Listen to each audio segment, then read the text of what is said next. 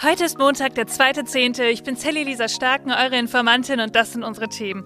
Ja, Elon Musk, der mischt sich in die deutsche Migrationspolitik ein. Aber das Auswärtige Amt hat auch eine passende Antwort für ihn.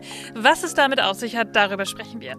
Und dann CDU-Vorsitzender Merz meint, bleibt mal alle ruhig und bekommt keine Schnappatmung, wenn ich hier mal meine Meinung sage. Ja, ist das okay und was bedeutet das eigentlich für die CDU? Das ist gleich Thema. Dann sprechen wir über die Zahl der Hitzetoten in Deutschland, denn das ist ist wirklich erschreckend. Und zum Schluss, da habe ich euch wieder Good News mitgebracht. Das muss ja auch sein, oder? Los geht's! Die Informantin. News erklärt von Sally Lisa Stark. Ihr Lieben, wie sieht's aus bei euch? Habt ihr mit dem Feiertagmorgen auch ein langes Wochenende jetzt vor euch und hört ihr den Podcast vielleicht gerade ganz entspannt im Bett mit einem schönen Kaffee in der Hand? Ja, oder seid ihr doch gerade auf dem Weg ins Büro? Ich bin die nächsten zwei Tage in Hamburg beim Fest für den Tag der deutschen Einheit. Hamburg darf das dieses Jahr ausrichten, 33 Jahre nach der Wiedervereinigung. Ja, und das Programm, das kann sich wirklich sehen lassen. Die ganze Stadt ist quasi dabei und auf den Straßen unterwegs. Also, falls ihr da seid, vielleicht laufen wir uns ja über über den Weg. Ich würde mich total freuen. Aber ich sag euch was, die News, die haben natürlich kein langes Wochenende. Da ist wieder so einiges los und das schauen wir uns jetzt mal an. Elon Musk. Ja, der Name, der sagt euch bestimmt was. Ihr wisst, der Typ, der die Automarke Tesla gegründet hat, dem fällt ja immer mal wieder irgendwas Neues ein. Zum Beispiel in der Raumfahrt, ja. Und Twitter hat er ja auch gekauft und ist dann in X umbenannt.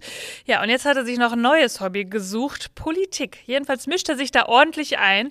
Er hat sich zum Beispiel mit dem sehr umstrittenen Präsidenten Israels, Benjamin Netanyahu, getroffen. Ja, das ist der Typ, der in Israel das ganze Rechtssystem umbauen will, damit er mehr Macht hat.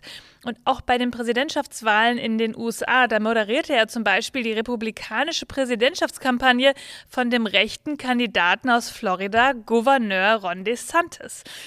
Ja, und jetzt, da hat sich Musk überlegt, ach, in Deutschland, da könnte ich mich ja auch mal so ein bisschen einmischen, passend vor den Landtagswahlen in Hessen und Bayern nächsten Sonntag. Ja, und das war dann so. Ein User auf X teilte ein Video, auf dem man sieht, wie Geflüchtete auf dem Mittelmeer geholfen wird. Und der schreibt dazu, übersetzt, Derzeit sind acht deutsche NGO-Schiffe im Mittelmeer unterwegs, um illegale Einwanderer einzusammeln, die in Italien ausgeladen werden sollen. Diese NGOs werden von der deutschen Regierung subventioniert. Hoffen wir, dass die AfD die Wahlen gewinnt, um diesen europäischen Selbstmord zu stoppen. Ja, okay. Und Musk schrieb dann dazu, ist sich die deutsche Öffentlichkeit dessen bewusst. Ja, und das Auswärtige Amt konterte dann auf X dazu, ja, und das nennt man Leben retten.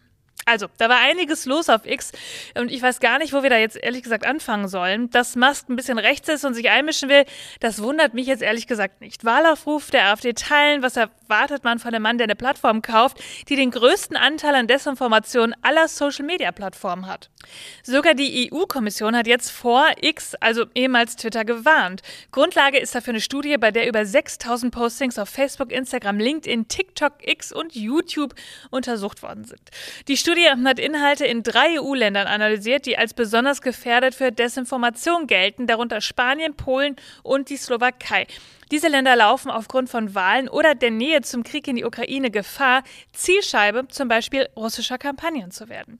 Und die zuständige EU-Kommissarin Vera Jourova, die äußerte eine deutliche Warnung an die Adresse der X-Verantwortlichen ja, und damit auch vor allem an Elon Musk. Zitat, Ihr müsst euch hart an das Gesetz halten. Wir werden beobachten, was ihr tut. Also, X ist voll von russischer Desinformation. Und auch so. Ich schaue mir da öfter ja auch mal die Trends an, weil die Menschen da ja irgendwie noch am schnellsten reagieren. Und was man da liest, ja, das kann man sich eigentlich auch nicht mehr antun. Also Fazit, Musk, das wundert uns nicht. Es ist einfach nur schlecht, dass diese Plattform weiter für viele immer noch die einzige Quelle für Nachrichten ist. Und kommen wir dann mal zur Reaktion des Auswärtigen Amts. Fand ich ehrlich gesagt relativ cool. So geht eine Kommunikationsabteilung in der Politik wirklich gut. Jetzt kommt das aber. Denn das gehört ja auch dazu. Diese deutschen NGOs und die Seenotrettungspolitik von Deutschland, ja, das ist eigentlich nicht ganz so vorzeigefreudig. Mein Kollege Daniel Bröckehoff, der hat da direkt darauf hingewiesen und ich erzähle euch das jetzt auch mal. Also, das Auswärtige Amt sagt, ja, wir retten Leben. Ja, das stimmt. Nur die Unterstützung der Bundesregierung für Seenotrettung, die ist gerade etwas, naja, zähfließend. Zwei Millionen Euro pro Jahr will die Bundesregierung eigentlich zur Seenotrettung beisteuern. Der Bayerische Rundfunk berichtet, das Auswärtige Amt muss diese zwei Millionen aus dem eigenen Haushalt bestreiten. Ja, und hat deshalb entschieden, okay, das Seenotrettungsbündnis United for Rescue, das bekommt das Geld nicht allein, sondern ihr müsst das mit Projekten an Land für Geflüchtete teilen. Ursprünglich sollte nämlich United for Rescue das Geld bekommen und dann an die Rettungsinitiativen verteilen. Und jetzt kommt noch dazu, jede einzelne Organisation muss Geld erstmal beim Außenministerium beantragen. Ja, und das ist natürlich viel aufwendiger für eine NGO, die hat ja sowieso meistens wenig Ressourcen. Also, etwas mehr Bürokratie. Und EU-Abgeordneter Erik Marquardt sagte dann noch dazu, ja, war alles aufwendig und hat auch zu lange gedauert, aber jetzt ist das Geld bewilligt. Er sagt, es ist gut, dass die deutsche Bundesregierung fast fast als einzige in Europa nicht vor der rechtsradikalen Verschwörungstheorie einknickt. Und damit hat er auf jeden Fall einen Punkt getroffen. Und jetzt. Ja, das war meine kurze Schnappatmung, denn Friedrich Merz meint. Ich bekenne mich dazu, zu diesem Thema auch mal kritisch etwas zu sagen. Da muss nicht gleich die ganze Republik in Schnappatmung verfallen, wenn man mal zu diesen Themen etwas klar und deutlich sagt. Es geht weiterhin um die vollen Wartezimmer beim Zahnarzt, weil alle Geflüchteten hier mal eine Zahnsteinentfernung oder eine neue Krone bekommen wollen. Haben wir am Freitag ja schon ausführlich besprochen, dass das natürlich völlig gar Kokolores ist. Stimmt nicht, was er sagt. Aber Merz besteht drauf, er sagte halt mal was Kritisches, müssen wir aushalten, meint er. Ja, wenn es wahr wäre, okay, aber so ist es eben nicht. Linken Vorstandsmitglied Daphne Weber hat jetzt auch eine Strafanzeige gegen Merz erstattet.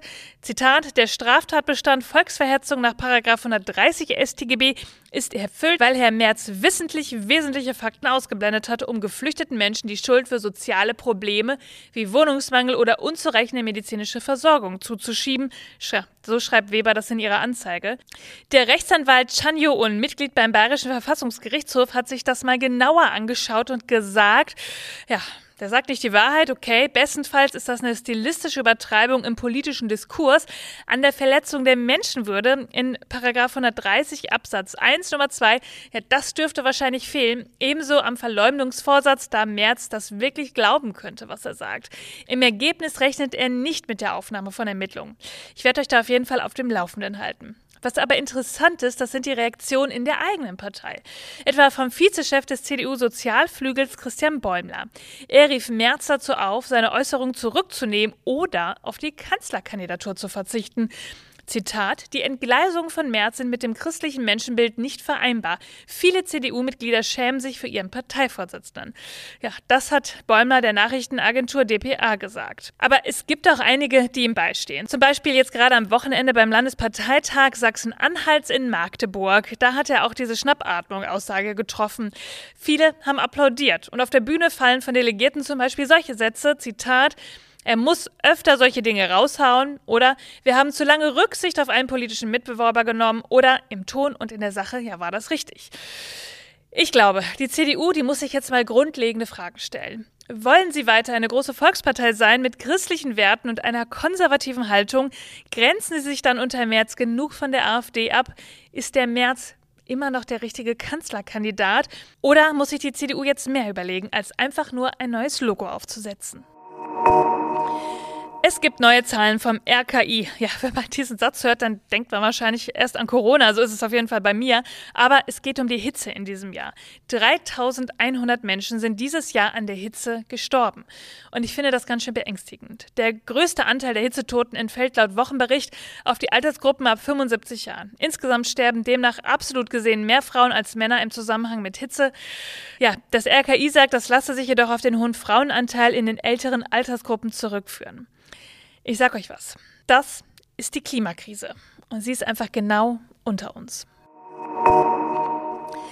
Ja, und jetzt die Good News. In der EU ist künftig der Verkauf von Mikroplastik verboten. Das geht auf eine neue Regelung in der EU-Kommission zurück, denen das EU-Parlament und die Staaten jetzt schon bereits zugestimmt haben. Das Verbot betrifft Plastikpartikel, die kleiner sind als 5 mm, nicht löslich und schwer abbaubar sind. Ja, wir kennen Mikroplastik ja alle aus Kosmetika oder auch aus Spielzeug. Überall findet sich das ja. Und vor allem reichern sich solche Partikel auch in Tieren an, einschließlich Fischen und auch Schalentieren. Ja, und können deswegen auch in unsere Lebensmittel gelangen. Und die neuen Pläne sollen der EU zufolge die Freisetzung von rund einer halben Million Tonnen Mikroplastik in die Umwelt verhindern. Und das sind doch mal richtige Good News, oder?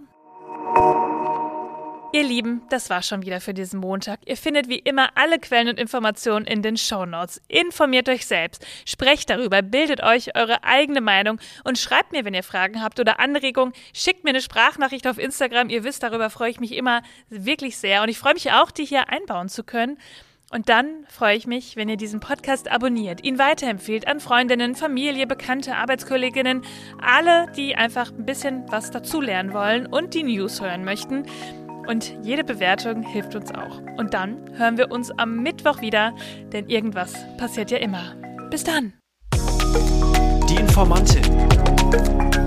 News erklärt von Sally Lisa Stark.